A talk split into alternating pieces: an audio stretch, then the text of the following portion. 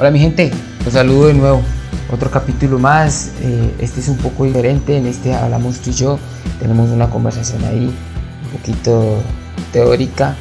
Eh, ya que pues, soy consciente de que algunos temas o alguna terminología de la cual tratamos en el podcast no es conocida para ti o, no estás tan familiarizada con ella. De nuevo, muchísimas gracias por tu apoyo y, tu colaboración en, este podcast, por creer en este proyecto, porque gracias a ti pues hemos llegado a, nuevos continentes, nuevos países. Eh, necesitamos generar más audiencia. Te pido por favor que si aún no conoces mi página en Instagram, vayas allá, eh, me escribas un mensaje directo eh, me digas qué opinas sobre el podcast, sobre el tema, estaremos conversando, seguro te contestaré los mensajes. Hoy he decidido hacer una nueva metodología, ya que pues hemos venido tratando temas durante los diferentes podcasts de eh, términos que para ustedes de pronto no son muy claros o, hay que reforzar un poco en ellos. Para ello, pues el primer tema que, que deseo tratar con ustedes, indaguemos más sobre este término es el término de responsabilidad social e- empresarial. Entendamos que el concepto como responsabilidad social empresarial ha venido evolucionando a través del tiempo, al igual que sus acciones. Se pensaba al comienzo que el tema de responsabilidad social empresarial era un término que solo se enfocaba en el ámbito laboral, ¿sí? en los clientes internos o bueno, stakeholders internos.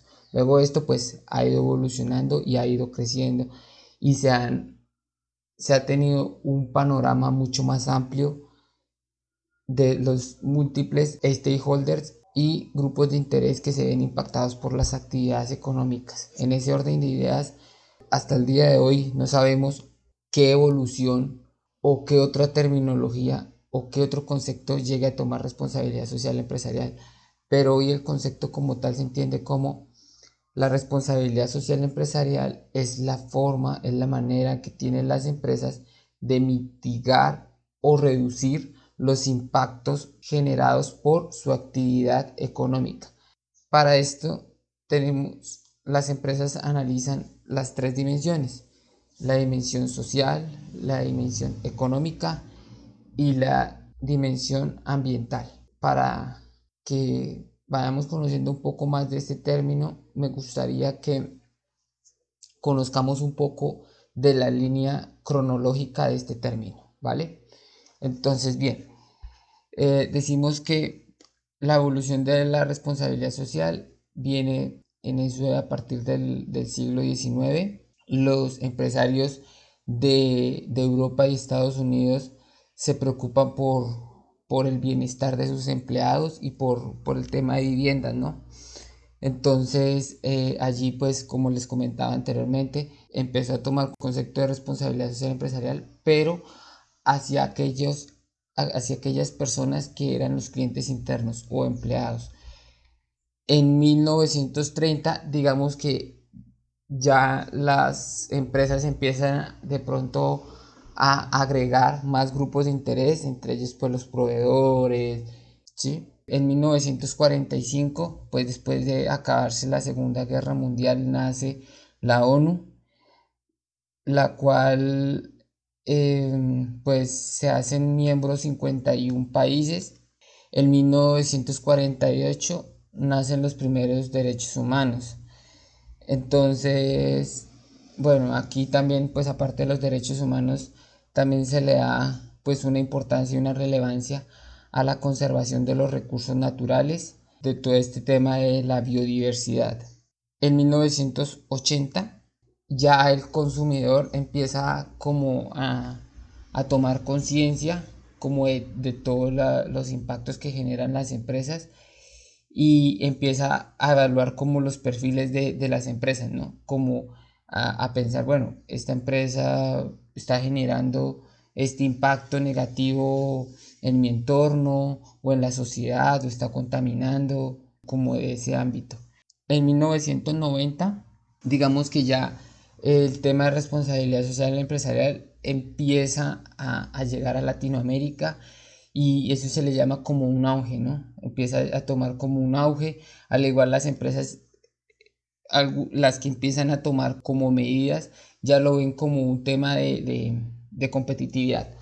Bueno, otra cosita, aquí hago un paréntesis y ya seguimos en, en la línea de tiempo. Hoy en día está muy de moda el tema de economía circular, que al igual también quiero en algún momento traerles a, un invitado de, economía circular para que nos hable un poquito más de esto. Pero bueno, el tema de economía circular hoy en día está muy de moda, pero digamos que este tema de economía circular ya se venía tratando, ¿sí? En todo ese tema de eficiencia y de gestión de la calidad. la primera persona que empezó a hablar pues de calidad pues fue el señor Deming con su famoso círculo de Deming. Eh, si quieren ahondar un poquito de ellos, pues los invito a, que investiguen sobre, sobre Deming. Él investiga sobre esta terminología, plantea su, su hipótesis, pues él era estadounidense, pero pues él empezó a hablar en Estados Unidos sobre el tema de, de, la eficiencia y de la calidad. En Estados Unidos no, no le prestaron mucha atención entonces Japón, pues para esa época llega y, llama al señor Deming y le dice, venga, ¿de qué nos está hablando?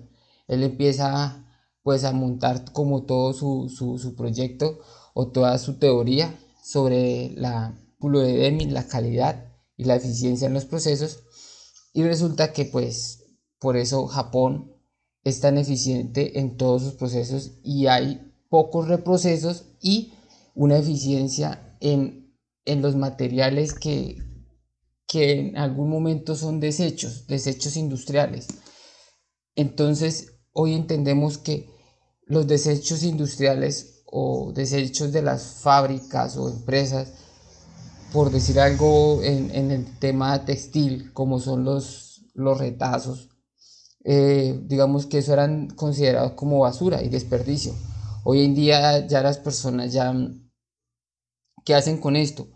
Generan nuevas piezas de ropa, eh, nuevos diseños, al igual, por ejemplo, la, ropa de segunda. Con la ropa de segunda vienen haciendo también un trabajo de que vuelven y la descomponen en el algodón y vuelven y, tejen una nueva pieza de ropa nueva.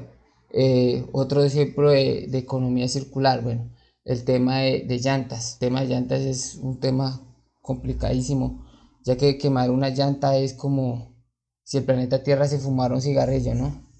el nivel de toxicidad que genera en el ambiente quemar una llanta es altísimo. Pero hay una nueva opción, que es la opción llevar esto a una planta de tratamiento de llantas de segunda.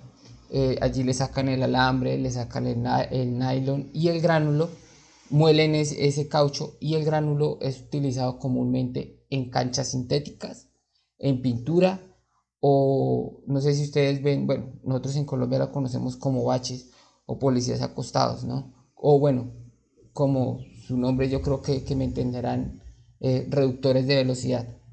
Entonces este es como otro ejemplo de, economía circular. Bien, espero que sea un poquito claro, pues como estoy hablando, como lo estoy explicando. Al igual, eh, si tienes dudas, si quieres contactarme, escribir un mensaje, eh, búscame por, por por Instagram eh, como sostenibilidad al día. Allí me encontrarás, me enviarás un mensaje y, hablaremos de, de, alguna cosa que no, no, te quedó claro. Bueno, entonces sigamos. Entonces, en 1997 se publica la, la norma de la ISO 9000 de la responsabilidad social. Pero pues como bien sabemos, pues esto ya también ya se ha modificado porque eh, pues actualmente pues la norma de la responsabilidad social empresarial se conoce como la ISO 26000. En el año ya hacia los años 2000 ya se empieza a escribir, de hecho nace, o sea, llega al, al público un libro blanco, se llama el libro blanco sobre la responsabilidad social sobre la responsabilidad ambiental. En el 2003 se crea un, instructivo o una medición de, de evaluación de responsabilidad social empresarial a nivel internacional. Eh, cabe aclarar aquí, también hago un nuevo paréntesis. Bien, esto, estos instructivos o estas herramientas ya las puedes encontrar en, la ISO 26000 e ISO 14000. Bien, o sea, para tener como una guía o una herramienta. Al igual también hay un tema ético en, en el tema de responsabilidad social empresarial que también es una norma que se llama la SG 21. Cabe resaltar que estas normas no, no son exigibles por parte del Estado o ningún gobierno, simplemente las empresas las adoptan para tener un tema más de competitividad dentro del mercado. Bueno, entonces, bueno, en el 2002 eh, ya hay como una cumbre social sobre el desarrollo sostenible. En, en el 2001 otro libro se llama el libro verde sobre la responsabilidad social empresarial y estrategias de la responsabilidad social en, en Europa. En el 2004 ya se, desarrolla la norma ISO 26000 de responsabilidad social empresarial. Ya en el 2010 ya se publica, ya, se hace pública la, la ISO 26000 y en el 2013 se lanza la guía del GRI, el Global Reporting Initiative. Perdónenme con mi inglés si no está ahí bien, bien claro o específico, pero bueno, el, la, el GRI o el Global Reporting, normalmente, este como lo encuentras, como el reporte de sostenibilidad de todas las empresas. Cualquier empresa multinacional, tú puedes irte a la página web y buscar reporte de sostenibilidad. Allí encuentras el reporte que genera anual las empresas sobre sus actividades y cómo han reducido ciertos impactos. Algunas empresas, bueno, eh, por el tema energético han utilizado dentro de sus plantas eh, paneles solares, en el tema de luz eh, interna, pues utiliza iluminación LED, en el tema de, de, agua han reducido pues considerablemente los litros que gastaban anteriormente, en el tema social, los clientes internos han, han mejorado algunas condiciones de, los empleados.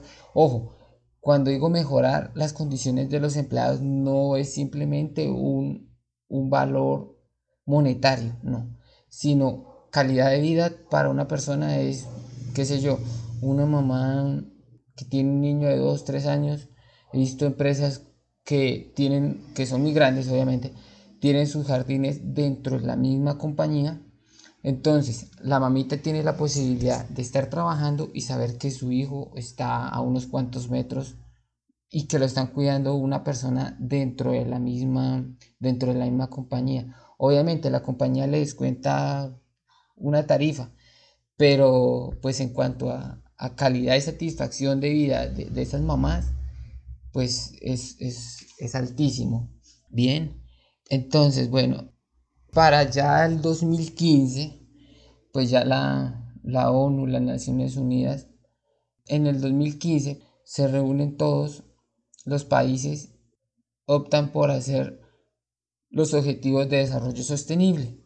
Estos objetivos van desde el 2015 hasta el 2030. Bien, pero pues este es otro tema muy aparte, ¿vale? Es un tema muy aparte que, los, los, trataremos después, que es el tema de las ODS. Bueno, entonces estos van desde el 2015 hasta el 2030. Hasta el 2030. Son 17 objetivos y nos quedan 10 años para cumplirlos, pero realmente pues se dice que si en 7 años, o sea, el 2027, no, no tomamos acción y no, no, no, no paramos este crecimiento tan desbordado que viene teniendo la población en el mundo, vamos a llegar a un punto de no retorno. Bien, entonces espero que este tema haya quedado un poco claro. La responsabilidad social, visto desde las empresas, desde sus orígenes, eh, su historia, el desenlace, cómo vamos y, y qué podemos esperar a futuro. Entonces espero que este tema haya quedado claro y como te dije anteriormente, si tienes dudas, preguntas, cualquier comentario, lo puedes generar en, mi página de, Instagram. Allí pues contestaré, eh, envíame un, mensaje directo y, allí te responderé. Bueno, eh, eso es todo por hoy. Muchísimas gracias. Nos vemos en el próximo capítulo. Chao, chao. De nuevo un capítulo un poco más corto que los anteriores y en el que hablamos tú y yo. Espero que los conocimientos que, hayas adquirido hoy eh, sean conocimientos tangibles, que, en parte sean cosas que, tú no sabías y, que lo puedas llevar a la práctica. De nuevo, muchísimas gracias. Te pido el favor que eh, me califiques en iTunes y me escribas una reseña. Como te digo, me califiques de acuerdo a, los conocimientos que te aporte. Y no siendo más, hasta el próximo capítulo. Chao, chao.